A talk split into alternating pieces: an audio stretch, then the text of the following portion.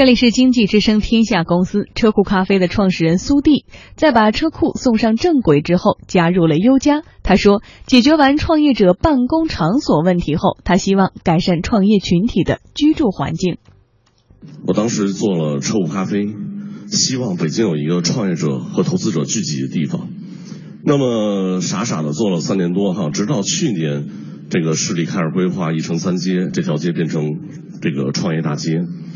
这个臭咖啡的愿望达到了，不仅仅臭咖啡成为了聚集地，这条街我们最早所在这条街也变成中国创业者最聚最聚集的地方。那我想，也许它的使命，就臭咖啡的使命，或者你完成了一部分。我发现我自己没有目标了，下一步要做什么事儿，我一直在思考。我其实，在已经把车库咖啡交给了我现在专业的管理团队去做创业服务。我自己已经投向了一个新的创业事业。我一直认为，早期创业者是最活跃的分子哈。如果是那是分子链的分子的话，因为你刚刚辞职创业的时候，或者你刚刚开始你创业工作的时候，我相信你的思维是最活跃的，因为那会儿你没有任何的约束，你的方向可以选择更贴近你适合的方向，而你越走的时间越长。你会发现你会越拖累，或者说你的思考就负重会越多，你的思想会慢慢的变窄。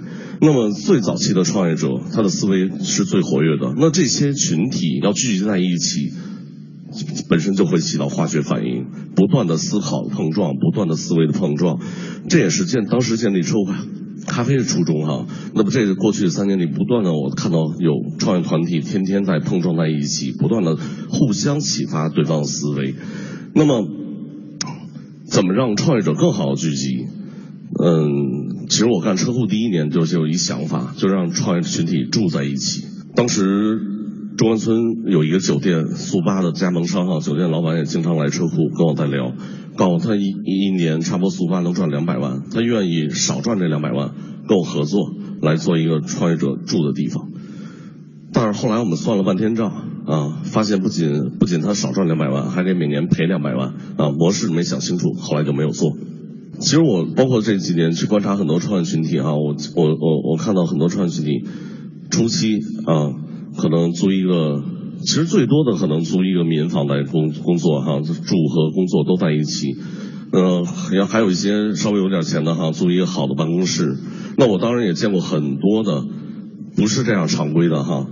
比如我见过住在这个留学生这个宿舍楼，几十块钱一天一个床位的，然后还有住住在城城中村两百块钱一个月一个床位的，还有天天住在全金城洗浴中心大厅住了一年多解决住的地方。那么也有这种工作在每天吃咖啡，有这个很多，就每天白天到这儿工作创业团队，有的在住做住在东五环，有的住在这个西二旗，天天在往中关村这块聚集哈，因为北京的生活成本太高了。那么每天你需要从你自己住的地方到你办公的地方，呃，有交通的成本，有时间的成本。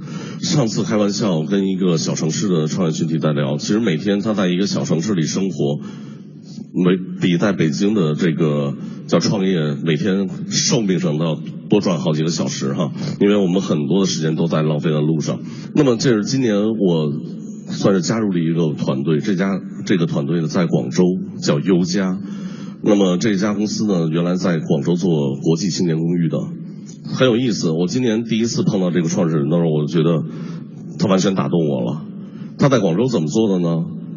每间房楼上有一个小卧室，十二平米左右一个卧室，独立的卫生间，然后把每个人的客厅切出来，变成了共享大厅。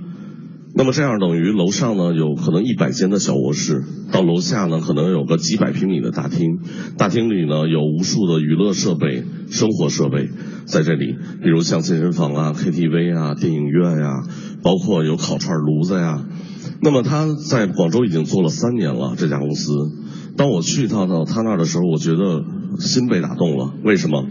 原来一个年轻人在一个城市里生活的时候，那么。他会怎么说呢？你的左邻右舍是跟你不认识的，对不对？比如当你想喝个酒啊，我我有时候比较喜欢喝啤酒，哎，晚上嗓喊一嗓子，在中关村喊一嗓子的时候，基本上人答应你来的啊，基本都在通州呢，基本都很难凑出这种酒局。当你生病了的时候，你的邻居是没有人去照顾你的。那么优家本身在做的事情就在解决这些问题，他在一栋楼里让年轻人生活在一起，然后相互交朋友，相互的彼此认识，彼此熟悉。那么这样等于年轻人一下班呢，把笔记本往上一扔，呃，或者把包往上一扔。那么这样的话呢，洗个澡就下来，因为公共大厅嘛，晚上大家一块儿看电视，一块儿杀人，一块儿这个烤着串儿，喝着啤酒，对吧？然后有很多的公共活动，让他每间房子的人都相互彼此认识。当你缺一个梳子的时候，敲一下隔壁门，人就借你了。当你生病的时候，哎，隔壁就有一个人来给你送药，对吧？那么。当时我就觉得他们这个做的太好了，在改变年轻人的生活方式，而且我也能感受到这种就是住在那儿的年轻人的欢乐哈。那么他而且每栋楼还有很多机关，在进门的时候你不知道该怎么刷卡，给你一张卡你不知道该怎么刷卡，然后一回头一个邮箱把卡塞进去门开了，OK 出门的时候你又不知道怎么刷卡，旁边一本书一蹬出来门开了。那么到公共区域到住的地方的时候，你又不知道该怎么上，呃，底下有三个颜色的踏板，啊，你得按照一定顺序踩，才能上楼。你要踩错了会报警，啊。那么最狠的是呢，他到一个公共呃公共洗手间，大厅到公共洗手间的时候呢，有一个设备，管它叫尿极乐。为什么呢？晚上大家一块儿喝完酒，到那设备之前，它是四条道哈。最右边这个是这么一个往下一拉、往上一弹的球，这个球必须到最左边那个条道门才能开，到中间两条道门开不了啊。那么当你想喝完酒想上厕所的时候，你就弄二十分钟，那个门开不开？你想有多着急？那么全楼呢，它有四十多个这样的机关。第一个呢是有趣，也能发现它的整个用心；第二呢也是为了安全哈。这个一看这个这个人。现在四处找的那就不是这儿的人，那么他还有很多规则，我觉得做的非常好的规则，比如你要进来三个月，先跟你签好合同哈，三个月你可以这个叫什么呢？呃，你必须要答一个十个人答卷，就是把你同楼的十个人，哎干什么的，多大年龄，哎，然后这个与未婚与否等等，有这么一考卷，答对了继续住这儿。答不对，补考一个月，啊，然后这个就是鼓励大家社交。那么这样的话呢，当时候我去完他那儿，我就感觉第一我非常喜欢，我第一一下就心动了，我就想加入这个团队一块儿去干。然后第二呢，我发现他白天比较浪费，为什么呢？白天大家都上班去了，因为他主要面对年轻人的嘛。白天大家都上班去了，晚上那确实很热闹。我说白天这么大空地儿当办公室多好啊，是吧？于是呢，我们就做了这个叫优家创业社区这个产品。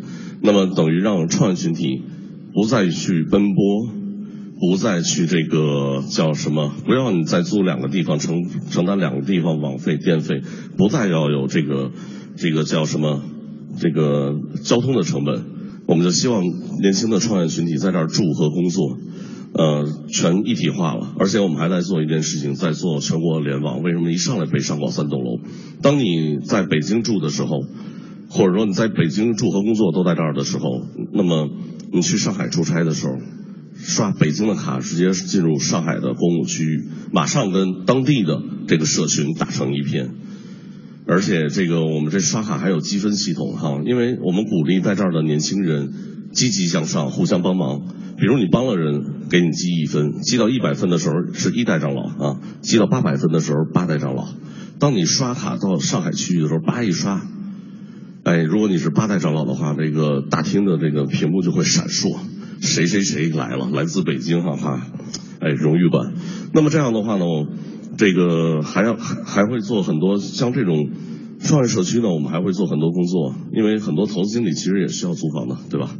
那么。撰稿人、自由职业者也需要租房的，那么我会做一个很好的配比，把这个群体在一个栋楼里去实现。当你比如大家可以共享一个财务，他也住在里边；大家共享一个这个这个叫什么法务，然后包括你看撰稿人啊、摄影师啊，包括这个照相师啊，啊，包括模特啊，是吧？都是职业自由职业者哈。那我们在海南和鼓浪屿呢，或者这种地方，哎，风景如画的地方，我们也也会明年计划是有楼的。那么这样的话呢，当你冬天想去那边，是吧？北京太冷啊，随时可以选择，我们通过网络系统来调配。当你这个说想去度个假哈，海边我们有有一栋楼让你去调配，它会发生很多有意思的事情。嗯，原来的这个尤家呢，在过去三年运运营里啊，成了五对的这个婚姻啊，这个五对男女青年结婚了哈。那么还有都是请我们的创始人当的这个证婚人，那么还会发生很多。就是很多年轻人在这儿聚集之后呢，他比如，哎，有的人他他的父母住旁边小区，他看，然后他这个夫妇俩就看天天这儿玩那么嗨，什么地儿啊，是吧？结果一一来看，他们自己住这儿了，然后每天跟父母家吃饭。晚上到这儿住，对于未来的设想呢，我们就希望我们会傻傻的干下去这件事情，跟我们做车库咖啡一样。因为车库咖啡对于我的定位，它是一个相对公益的事业，去聚集创业群体就够了。我觉得它使命已经到了。